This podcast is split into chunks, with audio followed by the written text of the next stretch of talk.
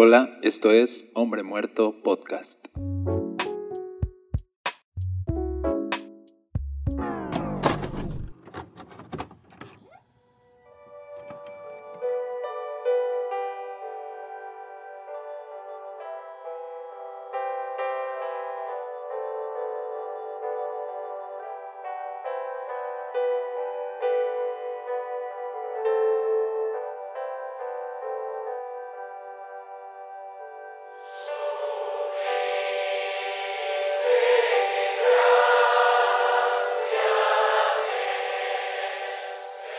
Hola, bienvenidos a Hombre Muerto Podcast. Me da mucho gusto estar contigo nuevamente. Estuve en receso de podcast por varias semanas, casi todo el verano prácticamente. No me fui de vacaciones. Estuvimos, al contrario, dedicando tiempo a, Cristo, dedicando tiempo a la iglesia. Tuvimos varias actividades de verano. Aprovechamos el tiempo para estar en oración, ayunamos, estudiamos la Biblia, estuvimos trabajando en la iglesia y, creyéndole a Dios que Él va a hacer grandes cosas entre nosotros, que Él quiere levantar una iglesia para dar a conocer su nombre.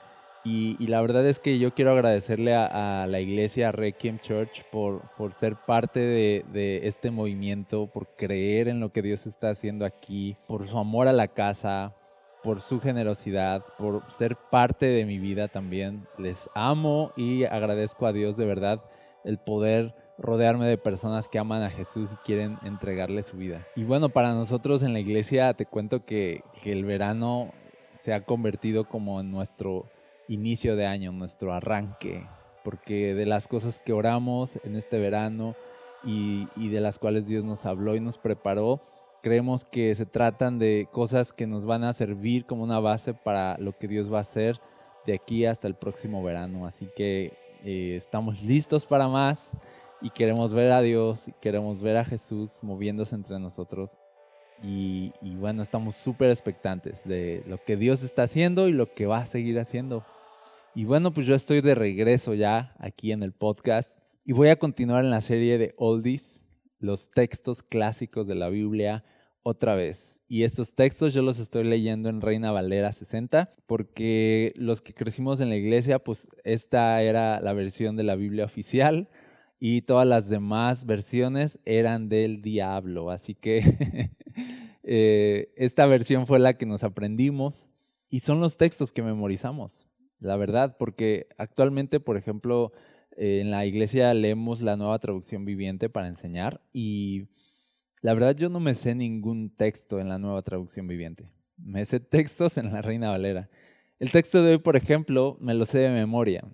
Hebreos 4:12, porque la palabra de Dios es viva y eficaz, más cortante que toda espada de dos filos, y penetra hasta partir el alma y el espíritu, las coyunturas y los tuétanos, y discierne los pensamientos y las intenciones del corazón. Y de eso vamos a hablar hoy, de la palabra de Dios. Dice que es viva, dice que es eficaz y dice que es como una espada de dos filos, súper filosa, tan filosa que puede llegar hasta tu alma y transformarlo todo, conmoverlo todo. Escucha esto, nada más en el mundo, no existe nada en el mundo que pueda llegar hasta ahí, hasta el alma y el espíritu, de la manera en que Dios puede llegar. Solo la palabra, solo la voz de Dios tiene la capacidad de llegar a lo profundo de tu ser, conmoverlo todo y no dejarte igual yo sé que, por ejemplo, podrías decir, ¿y qué hay del dolor? ¿Y qué hay de cuando alguien me hace algo y eso penetra en mi corazón y me lastima y, no me deja igual? Sí, no estamos hablando de eso, no estamos hablando de la capacidad de las cosas que existen en el mundo o las personas que existen para dañarlo todo y destruirlo todo. Estoy refiriéndome a que no hay nada en el mundo que sea capaz de entrar en tu alma y transformarlo todo para bien y de la muerte traer vida y de la oscuridad traer luz y del caos traer orden. No hay nada en el mundo como la palabra de Dios. La palabra de Dios es lo único que trae vida en medio de un mundo lleno de muerte. Tan solo piensa en, la creación, cuando no había nada, en medio del vacío, la voz de Dios trajo propósito. En medio de la oscuridad, la voz de Dios trajo luz.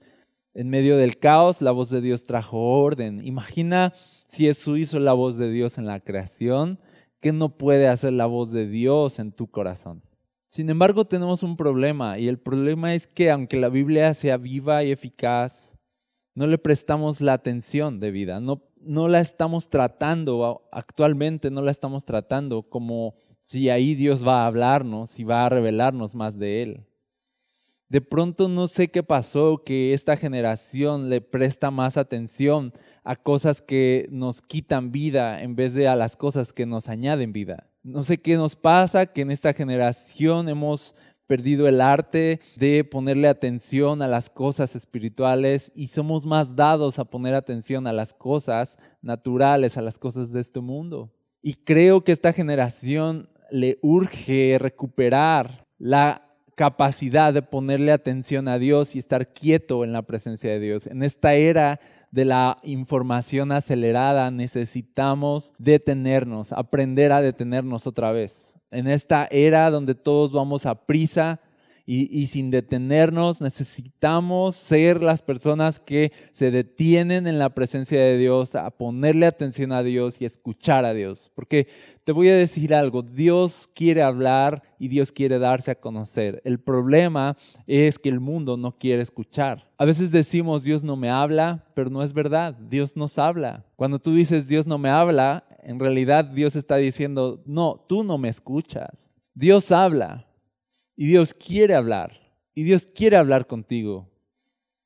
Y en medio de su grandeza y su gloria inexplicable, Él se dio a conocer y se da a entender. Lo llamamos revelación.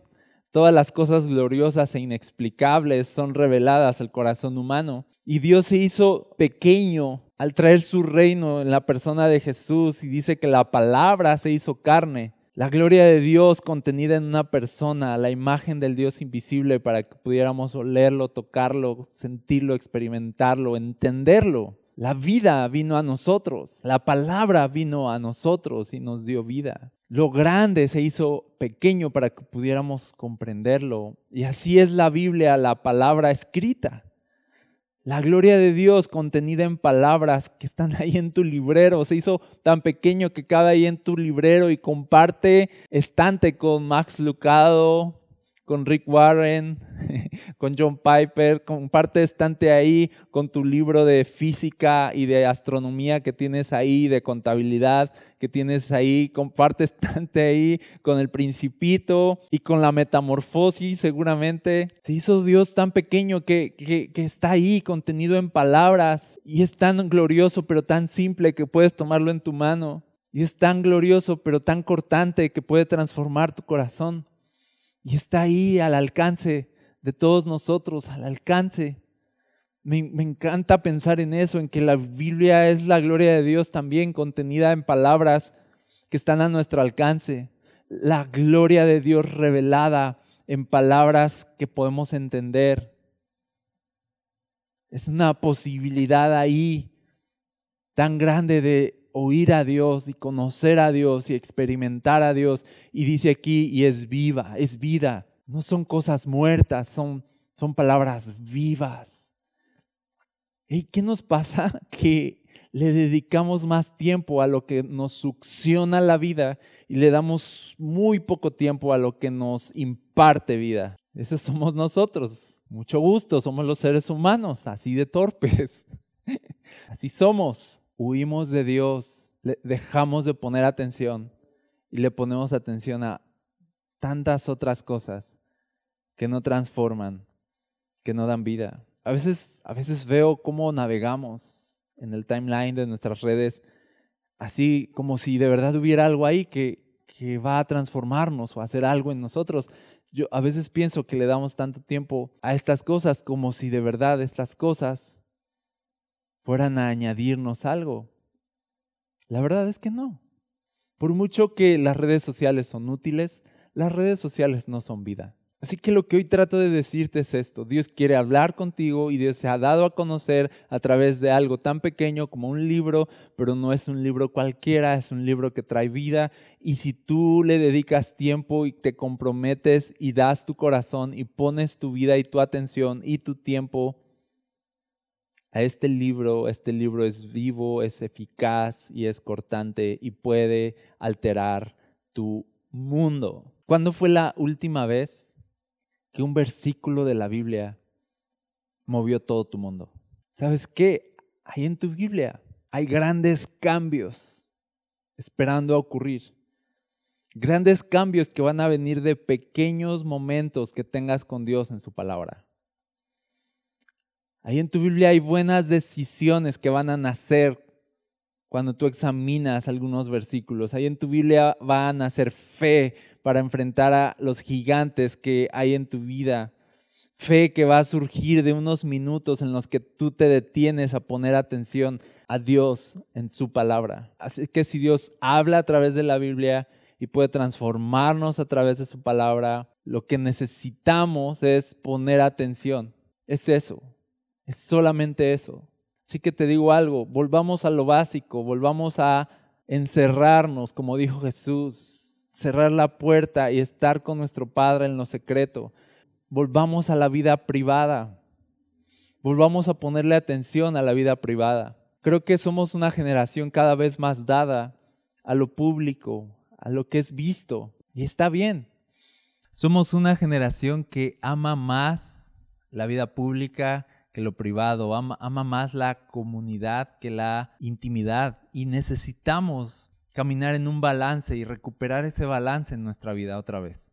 Recordar que Jesús dijo que fuéramos a lo secreto y estuviéramos en lo secreto para que en lo secreto, que es donde Dios nos ve, Él nos recompensa en público. No hay vida fructífera en comunidad sin que haya primero una siembra en la intimidad.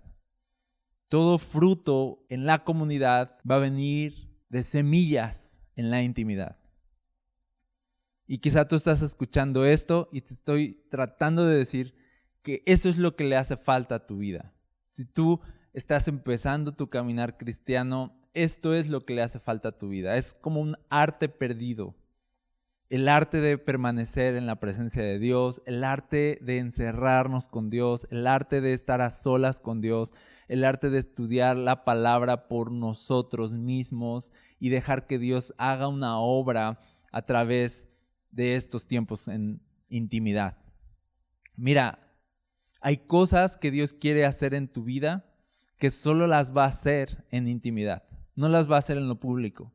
Hay cosas que Dios quiere hacer en tu vida que no las va a hacer a través de una predicación, no las va a hacer a través de una persona. Hay cosas que Dios quiere trabajar él contigo. Entonces piensa qué tantas cosas te faltan de Cristo en tu vida y qué tanto Dios quiere trabajar y que hay mucho de eso que no va a llegar a menos que te detengas, cierres tu puerta, vayas con tu Biblia en oración y dejes que Dios trabaje en ti, que la espada de la palabra entre en lo profundo de tu ser. Recupera tus tiempos con Dios, recupera tu intimidad con Dios. Yo amo la comunidad, yo amo la iglesia, yo amo las reuniones explosivas, pero nada de eso está completo sin intimidad, sin momentos de quietud, sin momentos de silencio, sin momentos de meditación en la palabra de Dios.